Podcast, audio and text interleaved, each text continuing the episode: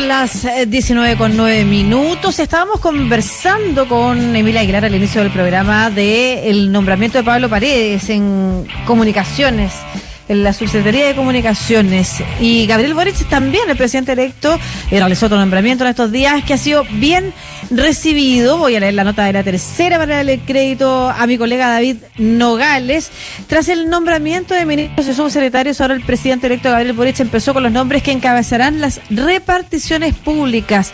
En esa línea, el Magallánico anunció esta mañana al economista José Miguel Benavente como el futuro titular de la Corporación de Fomento de la Producción. Veramente es ingeniero civil industrial de la Universidad Católica de Valparaíso, magíster en Economía de la Universidad de Chile y doctor en Economía de Oxford. Durante 15 años fue profesor en la Universidad de Chile. Actualmente es profesor titular de la Escuela de Negocios de la Universidad Adolfo Ibáñez y jefe de la División de Competitividad e Innovación del Banco Interamericano de Desarrollo. Su trayectoria ha estado muy ligada al ámbito de la innovación y el cambio tecnológico, así que algunos lo consideran, pero un nombre ideal para encabezar entonces todo lo que pueda hacer Corfo en algún momento, pilar de la innovación en nuestro país y en la industrialización. A propósito de industria, vamos a conversar de la industria de las comunicaciones con Luis Broll, porque la Asociación de Agencias de Medios publicó el informe anual de inversión publicitaria en los medios de comunicación y todo indica que el cambio de paradigma se concreta en donde se están poniendo las fichas de la inversión. ¿Cómo estás, Luis? Hola, hola, ¿cómo estás, muy bien, muchas gracias. Bienvenido a Razones Editoriales aquí de Radio USACH. Hablemos de este informe anual y de los resultados que arroja. ¿Dónde se está yendo la inversión publicitaria? Mira, eh, en general algo que ya viene sosteniéndose hace un tiempo, ¿eh? la, la inversión publicitaria se va a los medios digitales en general. O sea, prácticamente de cada dos pesos que se invierten en publicidad, uno va a los medios eh, digitales. Eh, y el resto se tiene que repartir entre todas las otras industrias. Estamos hablando de televisión abierta, televisión de pago, eh, diarios, radios, revistas, claro, vía pública, cines. Entonces hay un hay una consolidación ya clara de un espacio de medios digitales que está acaparando la, la captura de, la inversión publicitaria. ¿Significa Eso pone en jaque, ¿no? ¿Sí? Perdón, ¿eso fue? Sí. Es que ah, con, una idea cerraste que no te escuché bien, por favor. Eh, eh, sí, no, o sea, eh, eso, o sea, eso, eso ya se, se veía desde hace unos, mm. yo te diría, unos 10 años que, mm.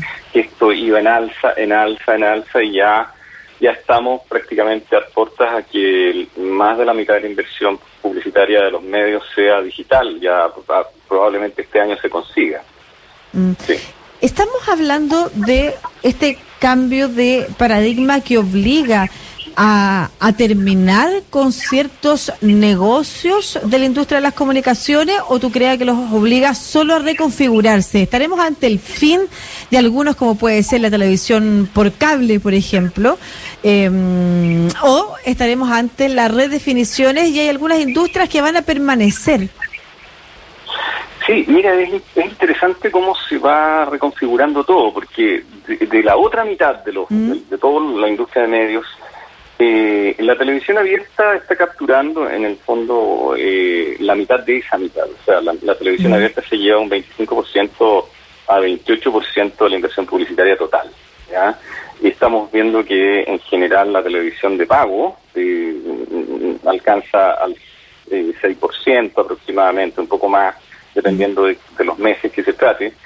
Pero eh, es, un, es una industria también amenazada. O sea, tú, tú has también visto, ha sido testigo de, toda la evolución de la, de la televisión en, estas dos últimas mm. décadas, eh, de cómo, por ejemplo, si nos remontamos a, mediados de los 2000, año 2004, 2005, eh, el rating de la televisión abierta era en promedio mm, de aproximadamente 37, 38 puntos. ¿ya? Hoy día anda por los 24 puntos al año promedio. ¿ya te fijas? Entonces, ha perdido eh, más de un tercio de, la audiencia, Que, y esa baja, en el fondo, la baja de audiencia es baja finalmente de inversión publicitaria, porque en el fondo es la moneda de cambio de los medios para capturar eh, recursos.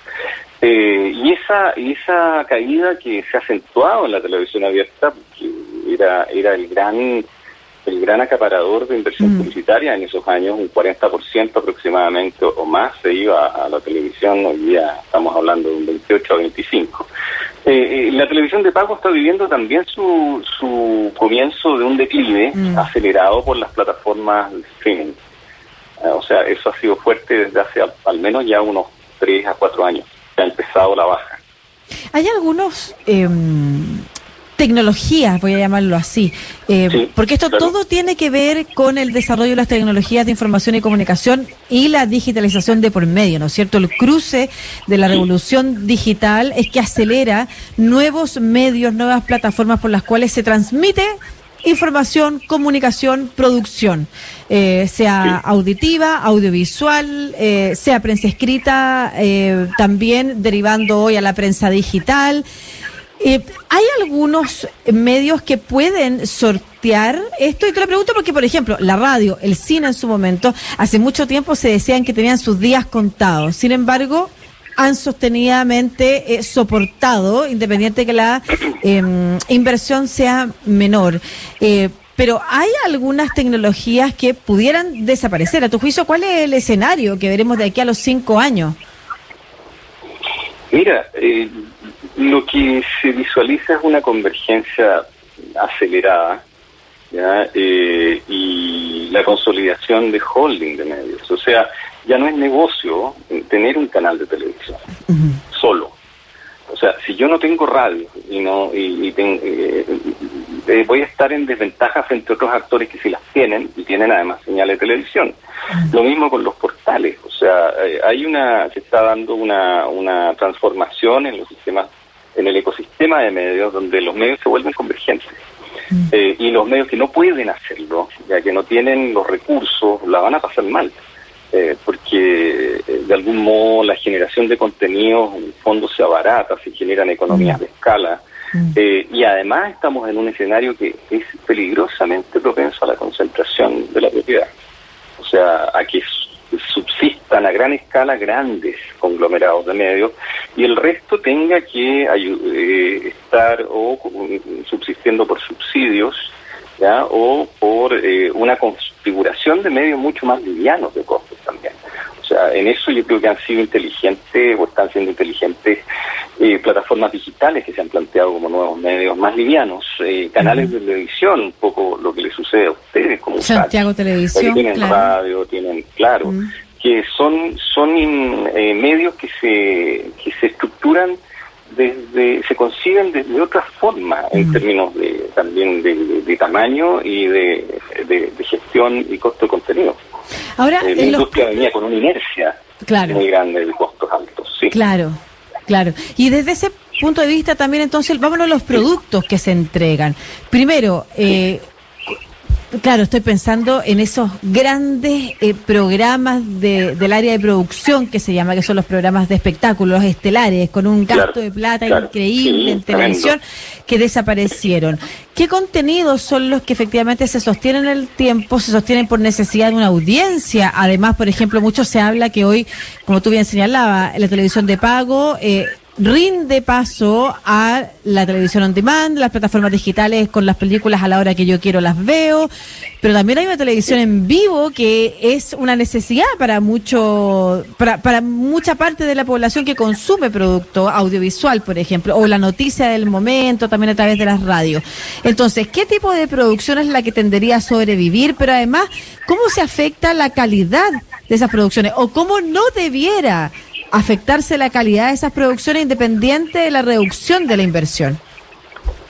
Claro, lo que pasa, mira, es que es, eh, eh, eh, o sea, es una pregunta bien, bien, bien dura, bien ruda, mm. bien, bien central en el problema, porque primero las audiencias nacionales son muy diversas y cuando te digo muy diversa, hay una audiencia también mayor, adulta mayor, tercera y cuarta edad, que eh, no es tan tecnologizada, mm. que no es pequeña es un, es un segmento amplio también de la audiencia hoy día. Estamos, te, podría decir que más o menos podríamos considerar un cercano un 30% de la audiencia que es más bien ya mayor. hablemos de mayores de 55, 60 años.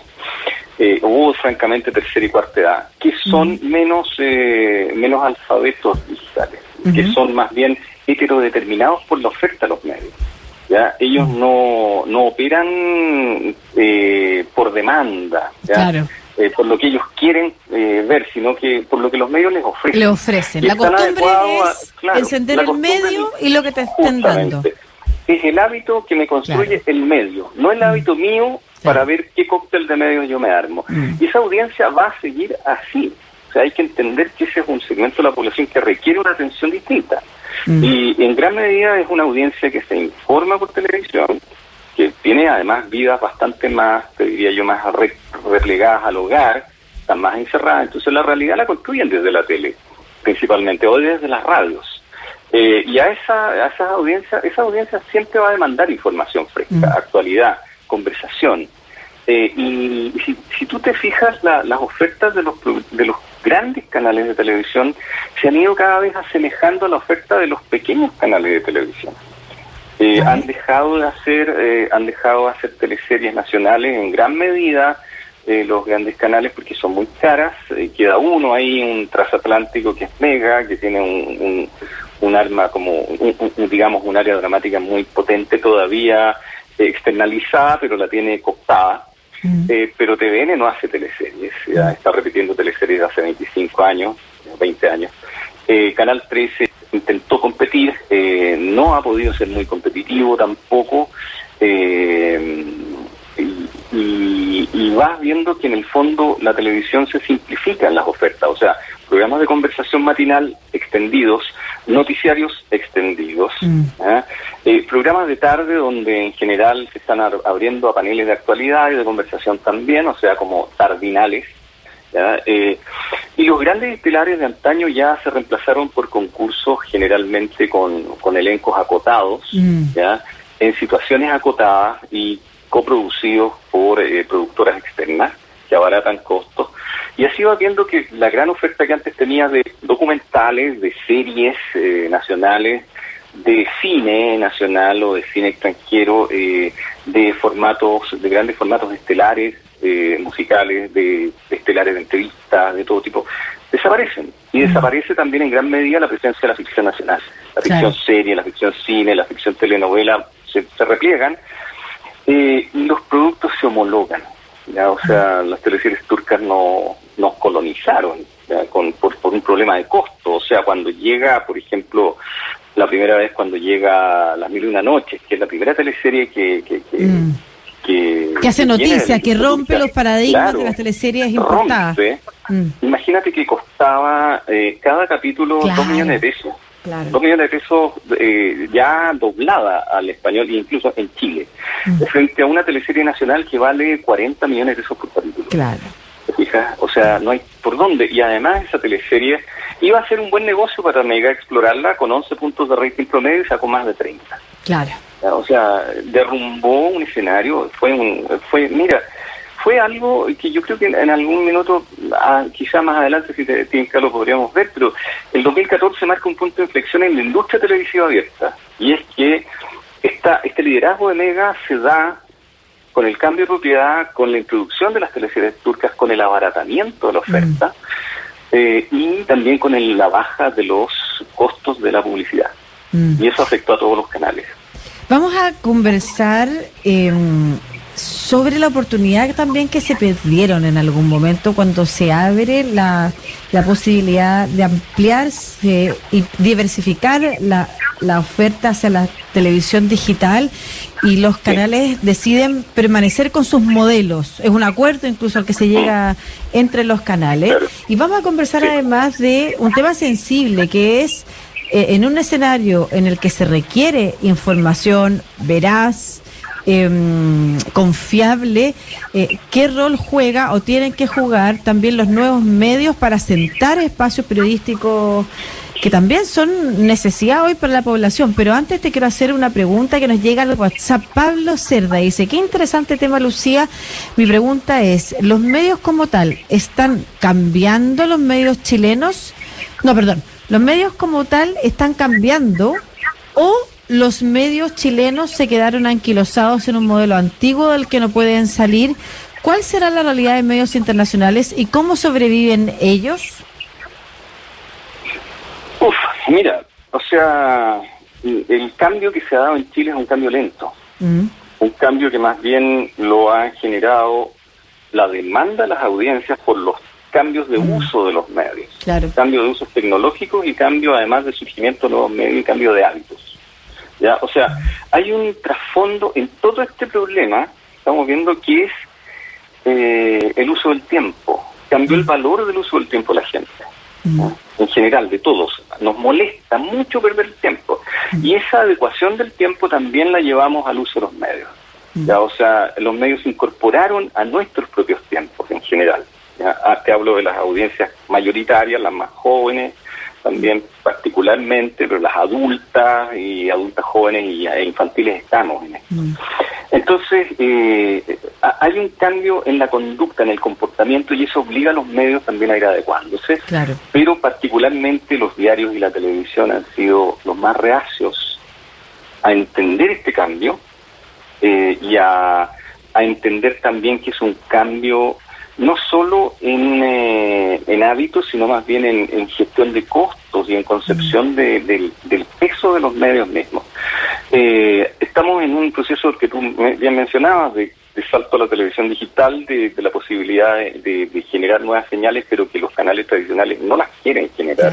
Porque no, tienen recursos, no quieren invertir en recursos, porque ya la torta publicitaria no da mucho más y este año va a ser un año de rebaja de la torta, o sea, este año va a decrecer. Mm. Hay expectativas en general de que la torta va a ser más chica de todos los medios, un poco por el ajuste que se está dando la economía. Eh, y ahí tiene que haber un proceso además de adecuación. Pero los nuevos medios, los medios más livianos, ¿ya? Eh, los medios web... Que además eh, cobran menos también por publicidad y, y tienen gestión más eficiente también. Absolutamente, tienen audiencias mucho más identificables. Mm. Eh, y tiene una, un, también una, eh, una asimilación en el entorno digital mm, más simple, más directo. Entonces, son, son audiencias más fáciles de encontrar, de llegar. Eh, y tienen una oportunidad, particularmente en la televisión digital, eh, todo lo que corresponde a canales regionales, canales locales, comunitarios o nuevos canales, explotando la actualidad. O sea, la, conexión con lo propio, con lo que está pasando afuera, eh, en mi zona, en mi ciudad, en mi región. Eh, ahí hay una conexión muy fuerte. Claro, son los, los nichos ya más bien territorializados que van a poder contar con sus propios medios para los insumos de, de, lo que sucede en el entorno inmediato, que mm. los grandes medios nacionales lo cubren tarde, mal y, nunca, salvo que haya catástrofes, Pero la identificación es mucho más con lo local.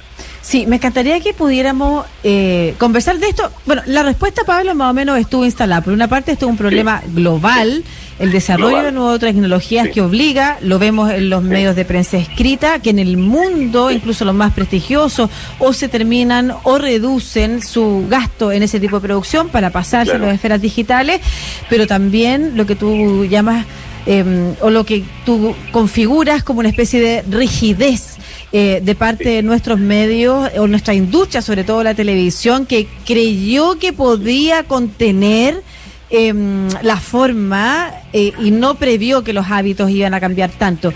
Pero hay un tema que es bien interesante eh, a propósito de la información que se requiere y en el contexto de una discusión sobre la necesidad de una televisión pública o de medios públicos que aseguren pluralidad. ¿Dónde debiera invertir o cuáles serían las mejores fórmulas para, para más adelante? Y esa conversación espero poder sostenerla contigo en, en una próxima ocasión en la que nos encontremos. ¿Te parece? Sí, claro, no, por supuesto, y cuando quieras. Mira, el problema con eh, la existencia de medios públicos tiene que ver acá con un, primeramente con una concepción legal, mm. o sea, que el Estado pueda crear estos medios. Claro. Eh, también con un cambio en la Constitución que establece en el fondo la Constitución una figura, la vigente, una figura bastante particular, que dice que, que, en Chile se prohíben los monopolios de medios públicos, no así los privados. Claro. Eso queda, queda entregado a su suerte. Eh, pero particularmente lo, lo, mismo, lo, lo, que tú estabas planteando tiene encierra también un cuestionamiento bien importante, fíjate, en las salidas, las salidas que tienen los medios hoy día, y es generar contenido de calidad. Mm. Y, y, en el, y, si uno concibe un sistema de medios públicos, lo tiene que concebir no en la perspectiva de atender a consumidores, sino ciudadanos. Importante reflexión. es, otra lógica, mm. ¿te fijas? Y eh, la salida que, que, han tenido los medios de prensa importantes en el mundo, como por, por ejemplo New York Times, eh, generan pequeños modelos de pago, de, de, contenidos, algunos contenidos de pago, otros otros gratuitos, pero el periodismo que hacen es de altísimo nivel. Mm. Entonces, acá en Chile se ha, se ha dado otro proceso muy nefasto, que es la pauperización de la calidad de los contenidos. O sea, por abaratar costos da lo mismo el talento. Claro. Se sacrifica talento por cuadrar una planilla Excel, ¿te fijas? Eh, y como que diera lo mismo los contenidos cuando los contenidos son esenciales hoy día. La gente demanda contenidos cada vez de más calidad. Y si no, reclaman en redes sociales y, ahí hay, hay todo un hay un universo de, reclamos cotidianos a, lo que hacen los medios. Es tremendo. Ya, Luis. Quedamos con esta conversación pendiente sobre qué tipo de modelo pues. de comunicación pública a través de medios públicos sería importante desarrollar en nuestro país, en el contexto además en el que nos encontramos, ¿no es cierto?, de discutir efectivamente esos nuevos, esos nuevos marcos legales que lo permitan. Un abrazo, Luis Breul, experto en industria de televisión, que estés bien. Chao. Igual, chao, un gusto.